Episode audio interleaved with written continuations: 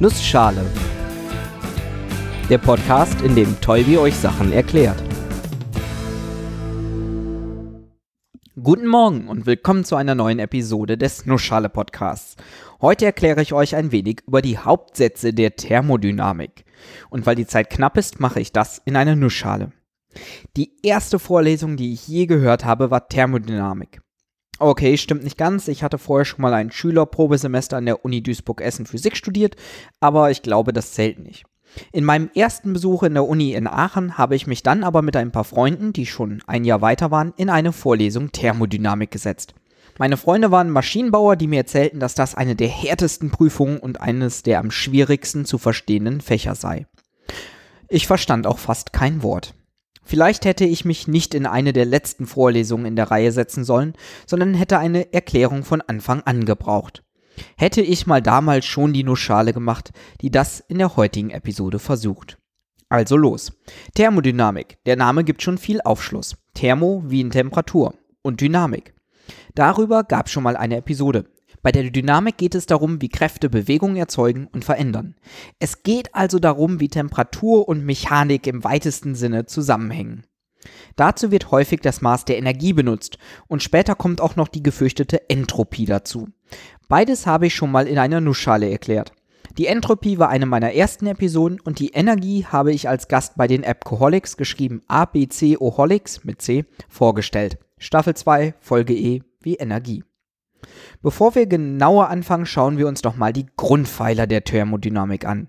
Diese nennen sich passenderweise die Hauptsätze der Thermodynamik und lauten wie folgt. Erstens. Die Energie eines abgeschlossenen Systems ist konstant. Zweitens. Die Entropie in einem geschlossenen System kann nicht abnehmen. Okay, vielleicht muss ich es doch noch mal kurz wiederholen. Energie ist das Zeugs, was uns ermöglicht, Arbeit zu verrichten, Dinge zu verändern. Das kann alles Mögliche sein. Mechanische Arbeit heißt, ich verwende Energie, um beispielsweise ein Objekt zu beschleunigen oder hochzuheben. Genauso gibt es auch thermische Energie in Form von Temperatur, chemische Energie in der Bindung von Atomen und, und, und. Energie selbst existiert einfach. Energie kann weder vernichtet noch erzeugt werden. Beispiel. Ich halte einen Ball in meinem ausgestreckten Arm. Um ihn dorthin zu bewegen, musste ich Energie aufwenden, denn ich musste ihn beispielsweise gegen die Schwerkraft hochbewegen. Diese Energie wohnt jetzt dem Ball als potenzielle Energie inne. Sobald ich ihn loslasse, fällt der Ball nach unten, durch die Gravitation angezogen. Dabei wird er immer schneller. Das ist dann eine Umwandlung von potenzieller Energie, die er aufgrund seiner höheren Position hatte, in kinetische Energie, die aufgrund seiner stetig steigenden Geschwindigkeit immer größer wird. In diesem Beispiel taucht zwar auf einmal kinetische Energie auf und die potenzielle Energie verschwindet, aber das liegt daran, dass die eine Form der Energie in die andere Form der Energie umgewandelt wird. In Summe haben wir immer noch exakt die gleiche Menge an Energie. Und das ist auch eigentlich das, was uns der erste Hauptsatz sagen möchte. Wenn wir ein abgeschlossenes System betrachten, in das von außen keine Energie reinkommt und aus dem keine Energie entweichen kann, dann ist darin die Energie immer konstant. Es wird keine neue Energie erzeugt und keine Energie vernichtet. Höchstens kann die eine Form der Energie in die andere umgewandelt werden. Wir Menschen können leider auch keine Energie erzeugen. Wir nehmen nur einfach die Energie, die in, sagen wir mal, Kohle steckt oder die Bewegungsenergie des Windes, um diese in elektrische Energie umzuwandeln. Diese elektrische Energie senden wir dann über lange Kabel in die Steckdose bei uns zu Hause, damit sie dann beispielsweise vom Mixer wieder in kinetische Energie in Form von sich bewegenden Rührstäben umgewandelt werden kann. Der zweite Hauptsatz ist wesentlich komplizierter und verwirrender und vielfältiger. Er kann auf viele verschiedene Arten formuliert werden, die irgendwie das gleiche implizieren, aber ganz unterschiedliche Aspekte beleuchten. Beispiel. Wärme fließt immer vom Warmen zum Kalten. Es ist nicht so, dass die kalte Luft bei offenem Fenster hereinkommt. Nein, es ist so, dass die Wärme nach außen entweicht. Eine weitere Formulierung ist, ein Perpetuum mobile zweiter Art ist unmöglich. Ein Perpetuum mobile erster Art ist eine Maschine, die beliebig Energie erzeugen kann, mindestens so viel, um sich selber anzutreiben. Das widerspricht ganz offensichtlich schon dem ersten Hauptsatz der Thermodynamik.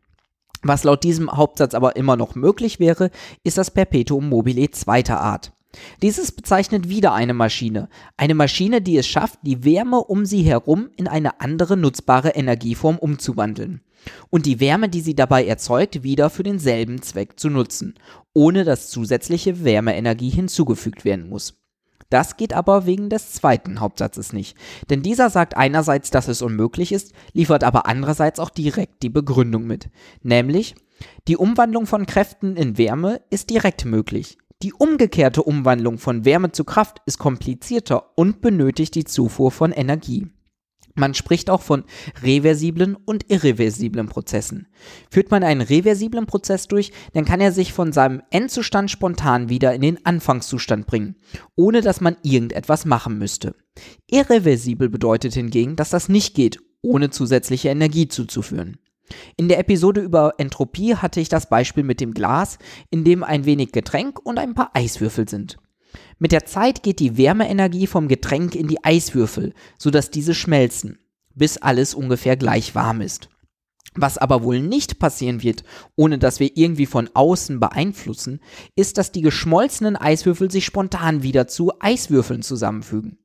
Und dann kann man logischerweise auch direkt formulieren, dass irreversible Prozesse einen geringeren Wirkungsgrad haben als reversible, also weniger effektiv in Bezug auf die benötigte Energie sind. Tja, und dann ist da noch die Formulierung mit der Entropie. Die Entropie kann in einem geschlossenen System nicht abnehmen, höchstens zunehmen. Im Falle von reversiblen Prozessen kann sie aber immerhin gleich bleiben. Im Prinzip liefert die Entropie einfach ein Maß für den zweiten Hauptsatz der Thermodynamik. Aber da verweise ich nun wirklich auf die Episode über Entropie. Es gibt auch noch viele weitere Betrachtungsweisen des zweiten Hauptsatzes. Und viele von denen sind extrem interessant und wichtig für die Thermodynamik, weshalb sie bestimmt nochmal in weiteren Episoden vorkommen. In dieser Episode möchte ich euch aber noch die anderen Hauptsätze vorstellen.